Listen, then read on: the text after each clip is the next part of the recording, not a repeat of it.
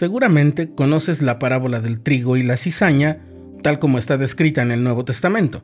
Es una de las enseñanzas más célebres del Salvador y curiosamente es una de las parábolas menos comprendidas en su totalidad. Por supuesto se refiere a la diferencia que existe entre la maldad y la bondad y en que a veces esa, y en que a veces esa diferencia es apenas perceptible al principio y que es necesario esperar a que pase el tiempo para distinguirlos con más claridad.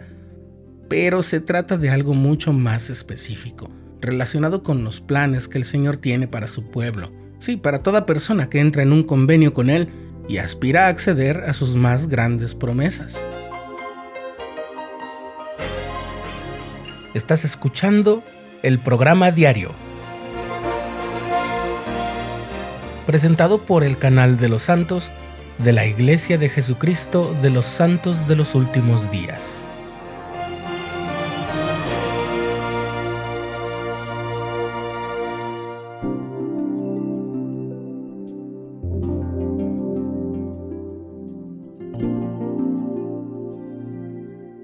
Aunque me considero una persona muy moderna y práctica y me gusta mucho aplicar las escrituras a nuestra vida, también creo en el enorme poder de citar y consignar algunos de sus pasajes de manera textual, especialmente cuando se trata de episodios o versículos que muchos decimos conocer y dominar, pero que en realidad pocas veces leemos con atención, como la parábola del trigo y la cizaña. Dice el Salvador en el capítulo 13 de Mateo, El reino de los cielos es semejante al hombre que sembró buena semilla en su campo, pero mientras dormían los hombres, vino su enemigo y sembró cizaña entre el trigo y se fue. Y cuando la hierba brotó y dio fruto, entonces apareció también la cizaña. Y viniendo los siervos del padre de familia, le dijeron, Señor, ¿no sembraste buena semilla en tu campo? ¿De dónde pues tienes cizaña? Y él les dijo, Un enemigo ha hecho esto. Y los siervos le dijeron, ¿Quieres pues que vayamos y la arranquemos? Y él dijo, No, no sea que al arrancar la cizaña arranquéis también con ella el trigo. Dejad crecer juntamente lo uno y lo otro hasta la siega y al tiempo de la siega yo diré a los segadores, recoged primero la cizaña y atadla en manojos para quemarla, pero recoged el trigo en mi alfolí. Esa es la parábola del trigo y la cizaña. Como ya lo dijimos en un episodio anterior del programa diario, en 1830, solo unos meses después de la publicación del libro de Mormón, el profeta José Smith comenzó a trabajar en una nueva traducción de la Biblia con el fin de restaurar algunas de las partes claras y preciosas de las que había sido despojada. Esa obra le tomaría unos tres años. En 1832, José recibió una revelación sobre el libro del Apocalipsis. Bueno, suena curioso porque Apocalipsis en realidad significa revelación, pero bueno, recibió una revelación tocante a ese libro en específico, y otra con la explicación de la parábola del trigo y la cizaña que acabamos de escuchar. Esa revelación, que ahora está en Doctrina y Convenios 86, señala el cuerpo del sacerdocio en los últimos días como un Salvador para mi pueblo Israel. Gracias a esta revelación, vemos que esta parábola se refiere a mucho más que solamente esperar a que el bien y el mal se revelen. Dice así, De cierto así dice el Señor concerniente a la parábola del trigo y la cizaña. He aquí, de cierto os digo, el campo era el mundo, y los apóstoles fueron los sembradores de la semilla.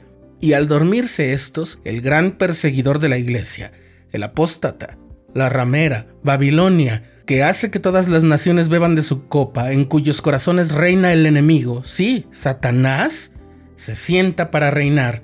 He aquí, este siembra la cizaña, por tanto la cizaña ahoga el trigo y hace huir a la iglesia al desierto. Mas he aquí, en los postreros días, a una hora mientras el Señor comienza a sacar a luz la palabra y la hierba está brotando y todavía está tierna, he aquí de cierto os digo, los ángeles claman al Señor día y noche y están preparados y esperando ser enviados a cegar los campos, mas el Señor les dice, no arranquéis la cizaña mientras la hierba todavía está tierna, porque de cierto es débil vuestra fe, no sea que destruyáis también el trigo. Dejad pues que crezcan juntos el trigo y la cizaña hasta que la cosecha esté enteramente madura. Entonces primero recogeréis el trigo de entre la cizaña, y después de recoger el trigo, he aquí, la cizaña será atada en haces, y el campo quedará para ser quemado. De modo que así os dice el Señor a vosotros en quienes ha continuado el sacerdocio por el linaje de vuestros padres, porque sois herederos legítimos, según la carne, y habéis sido escondidos del mundo con Cristo en Dios, por tanto vuestra vida y el sacerdocio han permanecido, y es necesario que permanezcan por medio de vosotros y de vuestro linaje hasta la restauración de todas las cosas que se han declarado por boca de todos los santos profetas desde el principio del mundo. Así que, benditos sois si perseveráis en mi bondad, siendo una luz a los gentiles, y por medio de este sacerdocio, un salvador para mi pueblo Israel.